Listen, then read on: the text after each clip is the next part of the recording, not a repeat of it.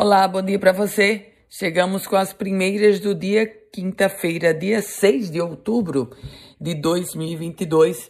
Eu começo falando sobre eleições no contexto de que a governadora Fátima Bezerra, do PT, coordenadora da campanha de Lula no estado, e o senador eleito Rogério Marinho, coordenador da campanha de Bolsonaro no Rio Grande do Norte, ambos planejam as primeiras movimentações deste segundo turno. No caso da movimentação de Lula, vai acontecer hoje à noite em Natal.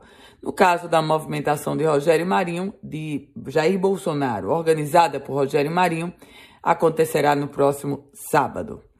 E o juiz da primeira vara da Fazenda Pública de Natal, Ayrton Pinheiro, determinou o bloqueio de 8 milhões de reais nas contas do governo do estado para que sejam direcionados à compra de medicamentos excepcionais de alto custo aos usuários cadastrados no programa para recebimento desses produtos no componente especializado da assistência farmacêutica, que é responsabilidade do Estado.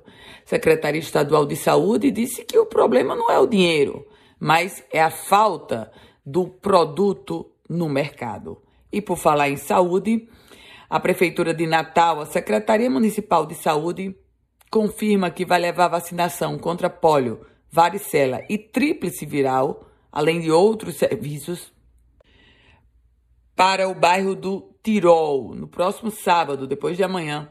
Vai ser o projeto Saúde na Praça, que tem como foco promover uma manhã inteira de saúde voltada para a população esse projeto vai começar às 8 horas da manhã na Praça Ney Aranha Marinho, ali na Avenida Governador Juvenal Lamartine.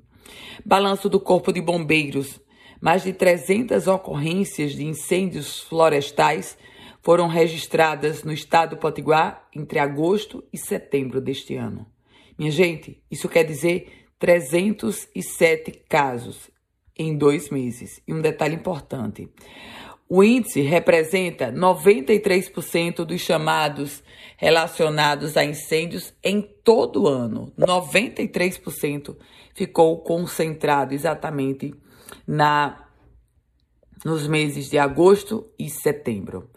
E o ex-prefeito de Natal, Carlos Eduardo, tratou de divulgar que vai agora estar empenhado na campanha do ex-presidente Lula.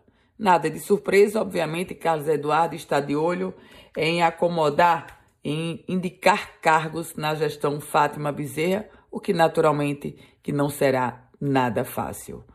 E o deputado federal Walter Alves, vice-governador eleito, ele acionou a Polícia Federal depois que sofreu ameaças do ex-vereador de Caicó, Leleu Fontes.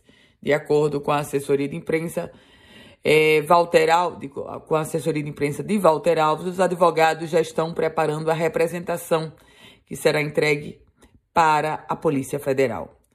Com as primeiras notícias do dia, Ana Ruth Dantas, um produtivo dia para você. E se quiser receber esse boletim, você manda uma mensagem no meu WhatsApp.